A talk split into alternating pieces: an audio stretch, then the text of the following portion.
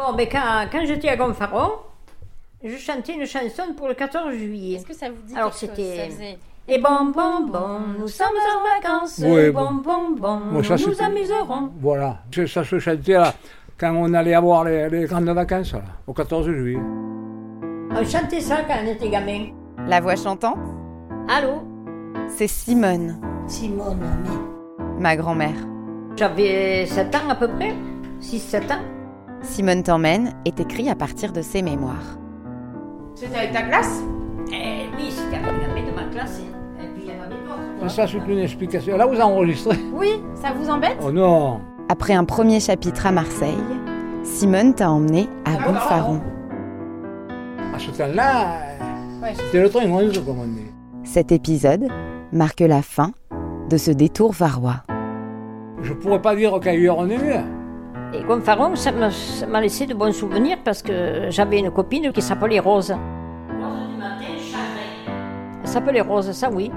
Rose du soir, espoir. Moi, je l'ai connue, ça s'appelait Rose.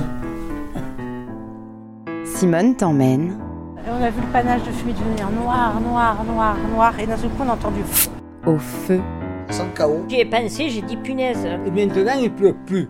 Ah, parce qu'il y avait beaucoup de forêts là-bas. hein. Il y a l'ail, là, Gonfron. Il y a peut-être 10 ans que la source est sèche. Un épisode dans le temps long pour écouter un expert, apprendre et imaginer. On voit les branches en l'air qui ont été calcinées, qui ont dépéri. Et par contre, il y a un cœur qui repart vivant puisque les bourgeons qui étaient protégés dans le sol sont repartis de la souche. Après 10 mois et 11 épisodes, il est temps pour nous de prendre des vacances et de te recommander de nous écouter en stéréo, en commençant par le prologue. Tu connais la chanson. Simone t'emmène est mis en musique par Florales Blaise et Alexandre Zécry. Et je suis Laure avec un S. Simone t'emmène, t'emmène à Marseille. Simone t'emmène, t'emmène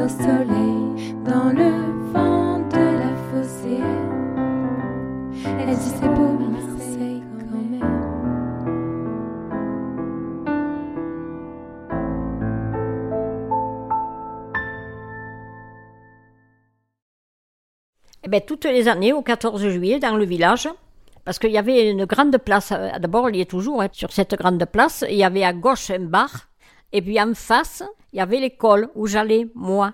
Ça faisait un genre d'arrondi comme ça devant l'école, et puis en haut de, de, de l'arrondi, il y avait une cloche. Et quand il fallait rentrer à l'école, la cloche, elle sonnait. Tu l'as déjà dit. Ça, je te l'ai dit, voilà. raconter du coup ce qu'il faisait le 14 juillet? Alors, le 14 juillet, ben, il faisait la fête avec l'âne. Alors, dans le village, il faisait, je sais pas quel endroit c'était, mais disons que, parce que mon frère allait à l'école, mais plus loin que Gonfaron, il était un peu plus loin. On continuait le chemin à la route. C'est le 9 juin 2023. J'ai rendez-vous à la sortie du métro Perrier avec Jordan Skrupak, qui est paysagiste spécialisé du risque incendie. Jordan dit qu'il arrive, qu'il est un feu rouge. Donc euh, je l'attends au point de rendez-vous. J'ai mon micro à la main. Ah, je le vois arriver. Je vais donc traverser. Salut, Ça va? Oui et toi? Tu es équipé d'un méga micro. Oui, c'est mon fameux micro. Mon meilleur copain. Tu commences déjà à enregistrer? Ouais. Tu nous emmènes où alors? Aujourd'hui, on file la garde freinée, qui est euh, le village euh, porte euh, du massif des morts, qui surplombe à la fois la plaine des morts et qui nous oriente vers le golfe de Saint-Tropez, Grimaud, Cogolin.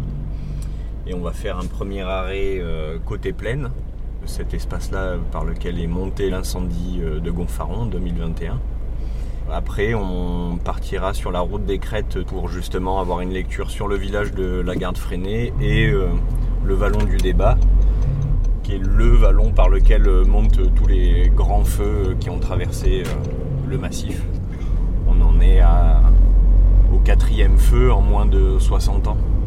Donc euh, ça veut dire que les paysages ont, subi une, récurrence des feux qui est euh, inférieure à 20 ans, donc ce qui est extrêmement court pour un écosystème pour pouvoir se réhabiliter. Et qu'est-ce que je dis après ça, moi? Eh ben, t'expliques pourquoi tu t'appelles Eh Simone. ben, je m'appelle Simone parce que mes, les grands-parents n'ont pas voulu que je m'appelle autrement. En résumé, c'est vrai en plus.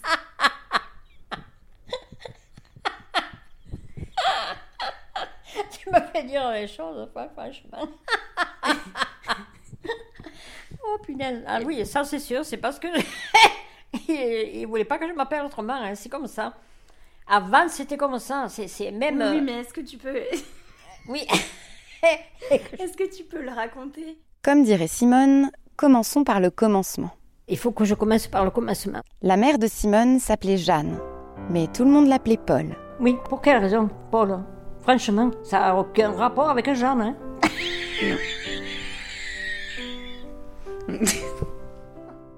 Paul était l'unique fille d'Anaïs, la grand-mère de la rue Robert.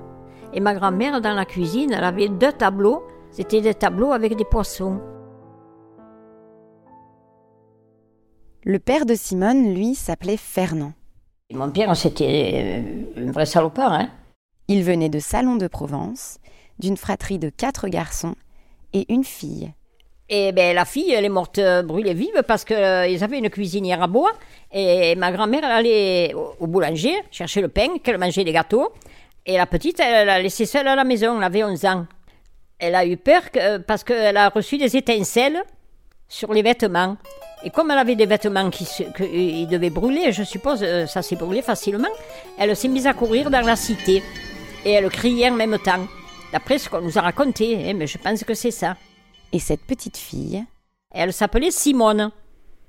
Donc les grands-parents, comme ils avaient perdu cette fille, ils ont dit aux garçons, le premier qui aura une fille, elle s'appellera Simone. Ils exigeaient qu'elle s'appelle Simone. C'est des gens d'avant, c'était un peu siphonné quand même, il faut pas reconnaître. C'est parce que la, la fille, elle est morte qu'il fallait mettre la fille euh, du fils. Où t'as vu ça, toi? Le frère de Fernand, a été le premier à avoir une fille. Mais il a refusé de l'appeler Simone. C'est des superstitions, ça, des machines comme ça, tu vois. Qu'ils n'ont pas voulu euh, le prénom parce qu'elle était morte là, brûlée vive, la petite. Et dans un sens, si tu vas bien chercher, j'ai pas eu une vie facile. hein. Alors je me dis peut-être que c'est dû à ce, ce prénom qui m'a poursuivi. Au fois. Paul et Fernand ont d'abord eu un fils, Henri, puis ils ont eu ma grand-mère, une fille. Le prénom, c'est pas ma cousine qui l'a eu, mais c'est moi. Voilà. Donc ils ont exigé que ça soit moi. Mais c'était pas moi qui devais avoir le prénom. C'était ma cousine. Alors j'ai écopé de la fille qui est morte, moi. Je me suis appelée Simone comme la fille. hein. La grand-mère, euh, elle ne devait pas trop m'aimer. Je sais pas pourquoi. Parce que je m'appelais Simone, sûrement. hein. Parce qu'elle devait penser à sa fille qu'elle a perdue, j'en sais rien. C'est sûr qu'ils ont, pe- ils avaient qu'une fille et l'ont perdue, ça devait être dramatique quand même aussi. hein. Ça, je me mets à la place, ça c'est sûr. Parce que moi, si j'avais perdu un enfant, je crois que je sais pas ce que j'aurais fait. hein. Parce qu'il n'y avait que ça, moi, que j'avais. hein. Donc, ce qui fait que la petite, elle, courait dans, la cité et quand ils ont entendu ces cris, tout ça, ils l'ont fait. Seulement, comme elle avait de beaux cheveux, elle avait une grosse chevelure, tu vois. Elle était belle, cette petite. hein. C'est elle, sur la photo de cet épisode. Voilà, dans le cadre, moi je l'avais- je l'ai vue qu'en cadre, hein, parce qu'elle est morte bien avant que. Elle était morte très jeune, à 11 ans, elle est morte. hein. Puisqu'elle a, elle a, elle a- elle est morte de ses, de la- d'avoir été brûlée. Quoi. La première euh, connaissance collective ou sociale, c'est l'interdit.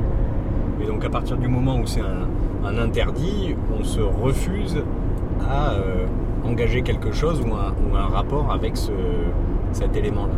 Et du coup, on est, bien content que ce soit les pompiers qui, s'en occupent parce que nous, on ne sait pas trop par quel bout le prendre. L'incendie, c'est euh, une manifestation et une, une proportion euh, du feu qui est dans une telle envergure qu'elle devient ingérable. Par contre, un feu dans notre quotidien, j'allais dire un feu intérieur, c'est de se dire comment on a ce prisme de lecture, notamment dans les territoires méditerranéens, pour que lorsqu'on promène, lorsqu'on est à la plage, lorsqu'on randonne, eh ben, on ait cette, euh, cette vigilance, mais non pas sous un aspect euh, péjoratif et négatif, mais euh, une attention aux risques et aux proportions que ça peut prendre. Le paysage aussi peut être une manière de, créer ce récit commun, qui est de dire vers quoi on a envie de tendre, quel paysage on a envie d'habiter, parce qu'on a souvent l'impression que le, paysage c'est simplement la résultante de dynamiques et de choses dont on hérite, donc plutôt euh, rétrospectif. Mais la manière dont on agit et transforme sur un territoire va modifier aussi un, paysage et, créer un paysage futur. Faut que je répare ça. Convecteur temporel sous tension. Comment ça, convecteur temporel sous tension?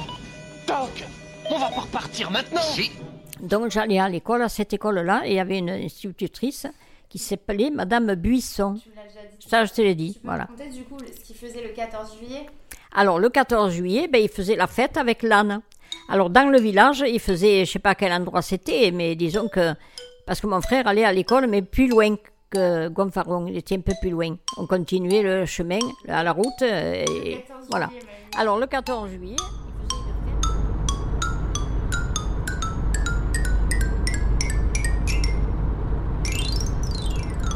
On est sur une petite route départementale qui est entourée de pins et de chênes. Là, on traverse la plaine des Morts, donc on est en pleine réserve euh, naturelle de- nationale de la plaine des Morts. C'est un statut euh, juridique qui protège un, périmètre euh, donné pour des questions de protection d'habitat et d'espèces protégées. Ici, c'est pour euh, trois reptiles, la tortue d'Hermann, euh, une tortue terrestre, la cistude d'Europe, qui est une tortue aquatique, et le lézard ocellé, qui est un, grand lézard euh, provençal. Et donc en protégeant ces espèces, on protège aussi son habitat et on limite l'impact de l'homme.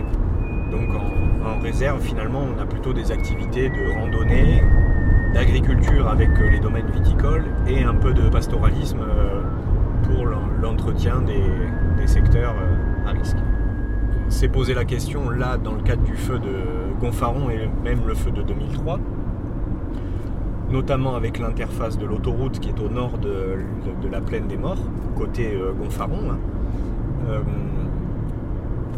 La présence de formations forestières jeunes euh, que les pompiers identifient comme des poudrières.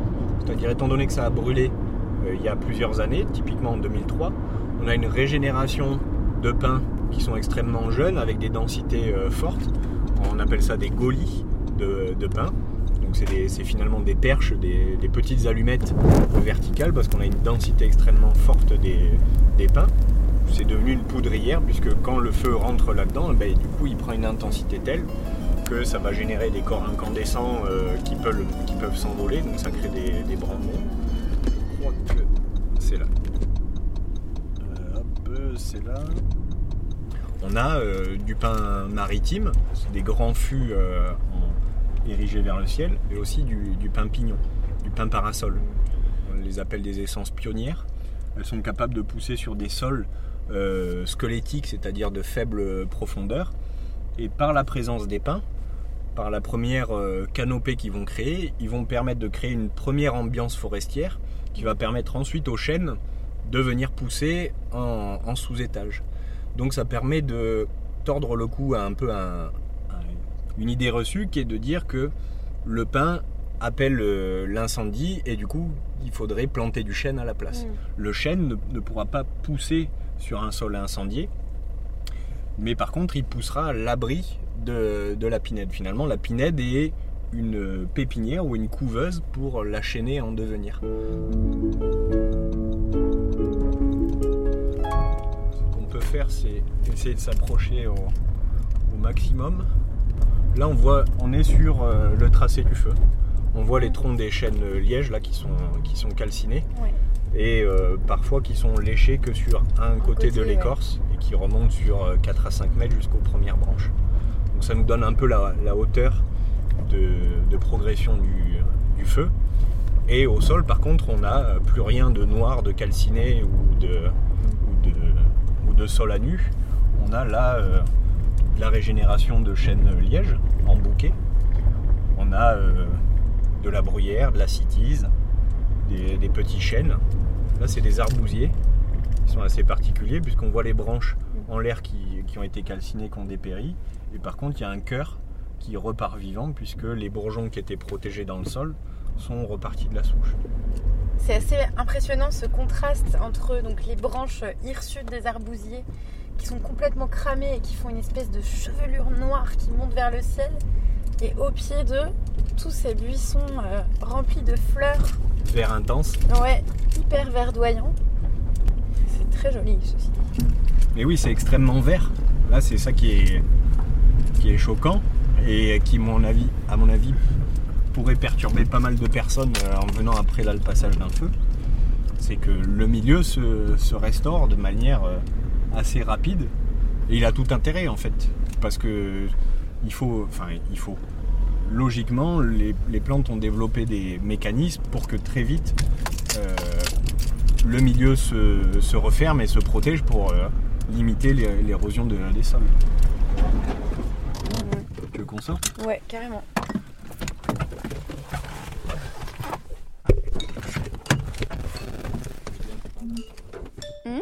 Parce que mon frère allait à l'école, mais plus loin que Gonfaron. Il était un peu plus loin. On continuait le chemin à la route. euh, Et voilà. Alors, le 14 juillet, il faisait une fête. Alors, le, il faut que je commence par le commencement. C'était un paysan qui avait un âne. Je commence par le commencement, ça marche pas.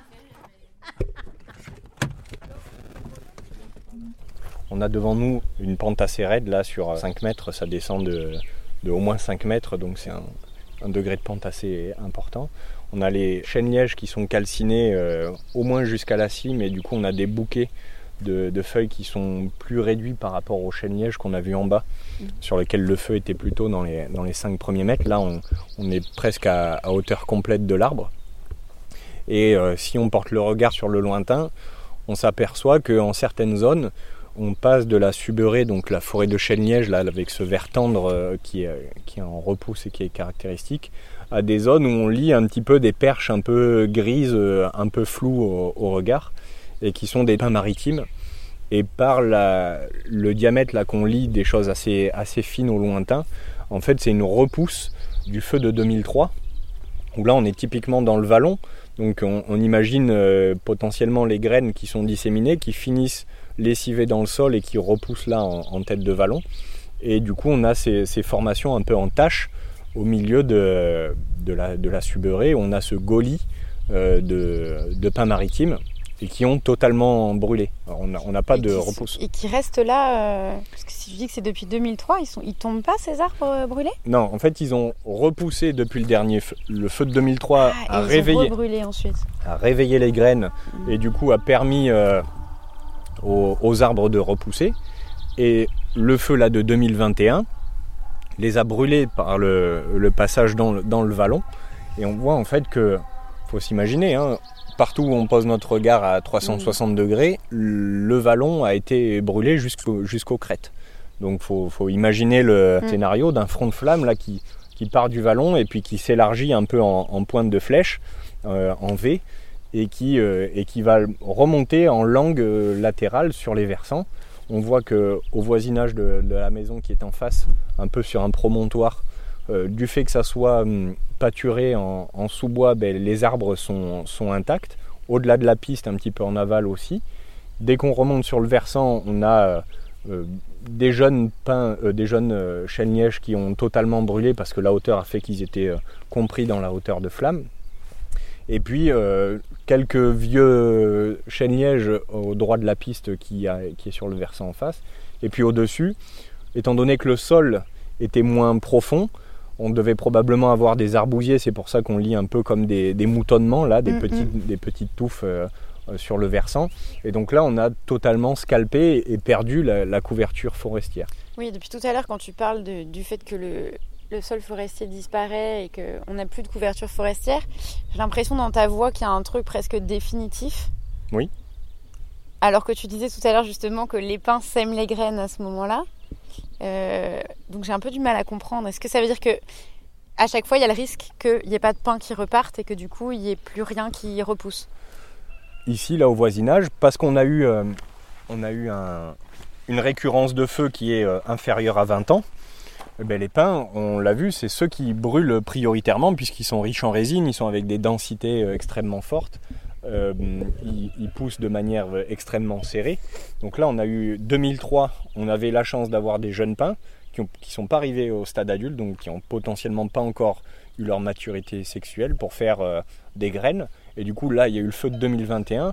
On sait que pour retrouver du pain sur ce secteur, ça va être extrêmement compliqué. Donc, si on perd les semenciers, donc les, les pins euh, euh, mères ou pères qui permettent aux graines de, de- de repartir, eh ben, ça va être encore plus long avant de, de restaurer le, le milieu. Et du coup, ce temps extrêmement long, c'est un temps sur lequel le sol va potentiellement être lessivé par les pluies, par euh, le fait qu'en été le sol se dessèche et du coup perd sa, sa cohésion euh, organique parce que l'humus est, est minéralisé. Et du coup après il est lessivé euh, à l'automne et, et du coup ça va plutôt être euh, un, un temps plus long sur le maquis jusqu'à ce que euh, des graines potentiellement emmenées par le, le vent ou autres se repiègent dans ces arbustes qu'on ait à nouveau des, des semenciers de, de pin et qui peuvent réamorcer euh, l'arrivée du, du chêne. Dans le temps long, hein, là, pour retrouver des, des arbres, il va falloir Mm. attendre au, au moins une petite trentaine, quarantaine d'années. Là, on entend que ça, Ça grouille. ça butine euh, Ouais. énormément. On entend les oiseaux aussi. Nous sommes en vacances et bon, bon, bon, nous nous amuserons. Les vieilles cantinières qui pissent dans le chaudron, qui font croire aux élèves que c'est du bon bouillon. Et bon, bon, bon, nous sommes en vacances et bon, bon, bon, nous nous amuserons. Alors, le 14 juillet, il faisait une fête et il il faisait un, un âne en carton bourré de paille. Et puis, il il mettait un gros tas de, de paille dessous l'âne, ce qui fait qu'il mettait le feu à la paille dessous. Avec la, la force des flammes, ça faisait comme si l'âne remontait, tu vois. Il volait, quoi, en quelque sorte. Voilà. Toutes les années, il faisait ça le 14 juillet. Ça, je m'en souviens.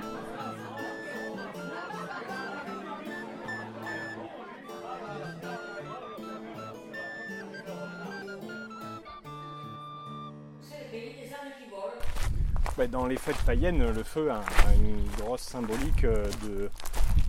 Le feu, ça traduit un changement d'état. Et euh, le baptême du feu, c'est euh, passer du statut de jeune sapeur-pompier à enfin un vrai pompier qui a affronté un feu de forêt. C'est le passage de l'adolescence à vie d'adulte, sauter par-dessus le feu et tout ça. Et il y, a tous ces rituels-là de changement de saison aussi, sortie de l'hiver ou fin des récoltes euh, d'été. Et puis tu as dans les, sociétés aborigènes ou les peuples autochtones euh, aussi un, rapport beaucoup plus euh, familier avec le feu. Il, fait partie de la vie qui est beaucoup plus collective, où c'est c'est un outil comme un autre. Enfin, je pense aux, aux Indiens d'Amérique du Nord ou aux peuples aborigènes en Australie. Enfin, c'est une transmission orale aussi qui est faite euh, avec le feu, dont, dont les aujourd'hui les, les rangers et les et ceux en charge des, des parcs nationaux et des réserves en Australie euh, tentent de, de renouer avec euh, ces savoirs, euh, et cette culture aborigène ou peuple autochtone pour se dire bon ben on a tenté pendant des décennies de faire la guerre au feu et peut-être qu'en fait il faut juste apprendre à vivre avec et sur euh, une autre saisonnalité. Tu veux qu'on fasse un stop plus pour parler euh, interface habitat-forêt On a plutôt vu que de l'interface forêt-forêt. Ah oui, d'un coup, il y a plein de maisons. Eh oui. Ah ouais, j'avoue. C'est chaud.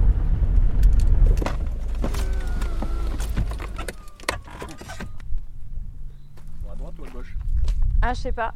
T'es jamais venu là? Je pense qu'il y avait plus de maisons par là, non?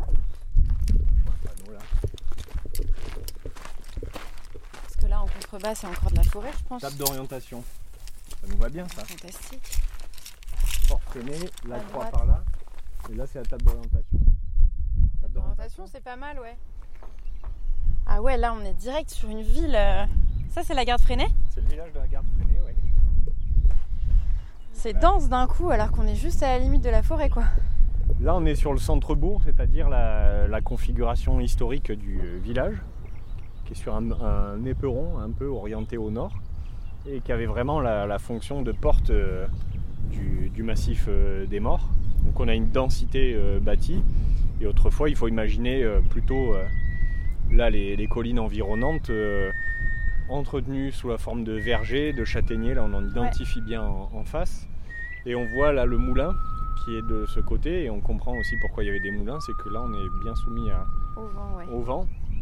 Et ce qui est intéressant là sur le- la commune de la Garde Freinée, c'est surtout euh, évaluer là le, le versant euh, d'en face où euh, sous cette implantation de verger en restant qui est autre est venu se développer un habitat pavillonnaire euh, de villas individuelles ou villas groupées qui euh, implique un débroussaillement euh, réglementaire, donc un débroussaillement de 50 mètres autour, qui est a priori pas respecté sur bon nombre de Mm. propriétés.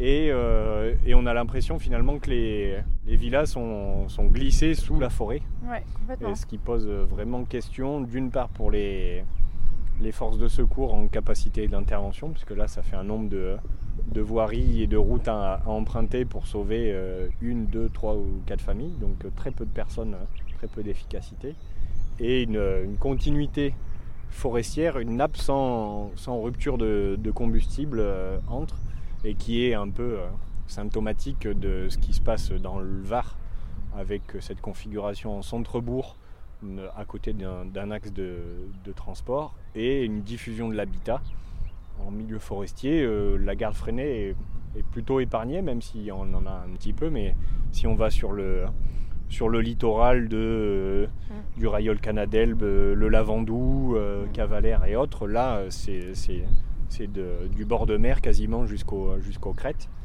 et qui, qui préoccupe dans une question de changement climatique et de d'aggravation des conditions météorologiques. On se dit que là, c'est la route principale qui est empruntée pour la direction de Saint-Tropez. euh, une, euh, un mégot de cigarette euh, qui est jeté sur le, le bord de route, et là, ça, ça peut devenir très, très préoccupant. Donc, ça, ça, c'est un, un vrai sujet de se dire aujourd'hui, voilà, un village comme ça, est-ce qu'on est dans l'image carte postale euh, du, du village rural euh, avec des problématiques de personnes vieillissantes, de difficultés pour les, les jeunes actifs de se loger, pour euh, les enfants et autres des activités euh, culturelles, sportives et autres, donc euh, des préoccupations d'actualité sur des, des communes comme celle-ci. Et l'idée c'est de se dire, ben là on voit bien que la production architecturale traditionnelle c'est une maçonnerie, pierre, enduit et toit, en tuile canal. On, a une réinterprétation plus ou moins similaire euh, dans l'habitat pavillonnaire. Euh, Aujourd'hui, qu'est-ce qui fait que cette production architecturale euh, se trouve une originalité par rapport au climat méditerranéen? Est-ce qu'il y a une architecture comme on peut avoir une architecture euh, dans les îles grecques ou euh, au Maghreb avec des constructions en, en terre dans de l'habitat traditionnel? L'idée c'est de se dire ah bah, avec les ressources dont on a pris connaissance sur le territoire, de la pierre, du bois, de la terre, de la paille euh, et autres euh, ressources, comment on peut construire différemment en production d'équipements publics structurants et comment aussi potentiellement on peut réhabiliter le, patrimoine bâti existant euh, dans une logique de transition et d'une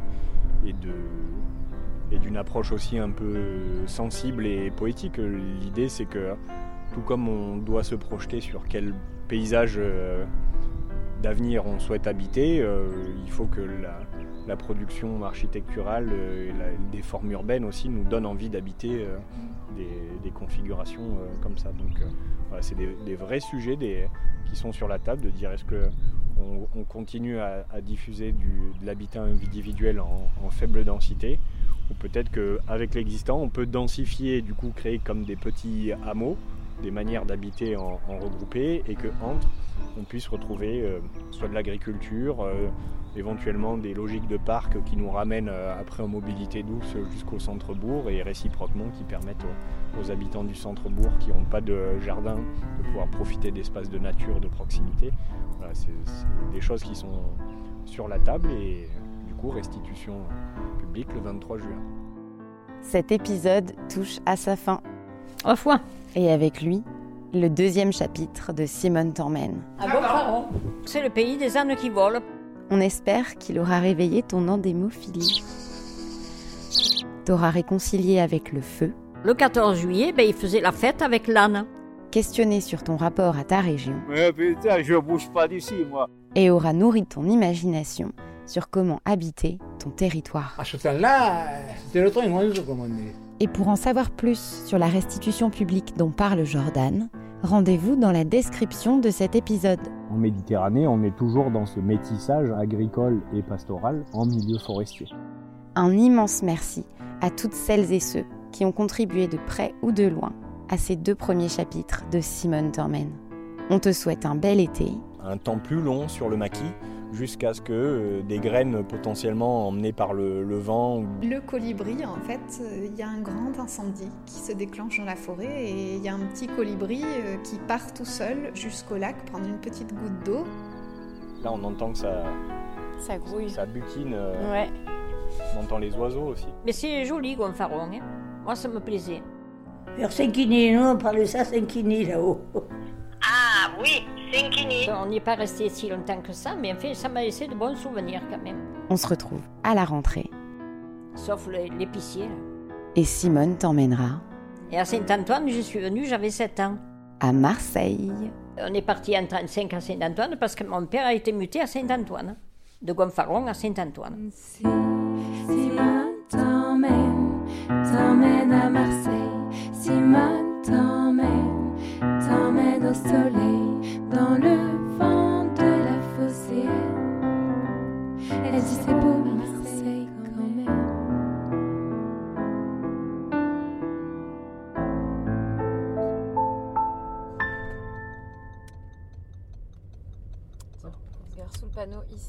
Jette mon mégot, j'évite le feu de forêt. C'est un signe. Avec une table au milieu de la prairie. C'est clair.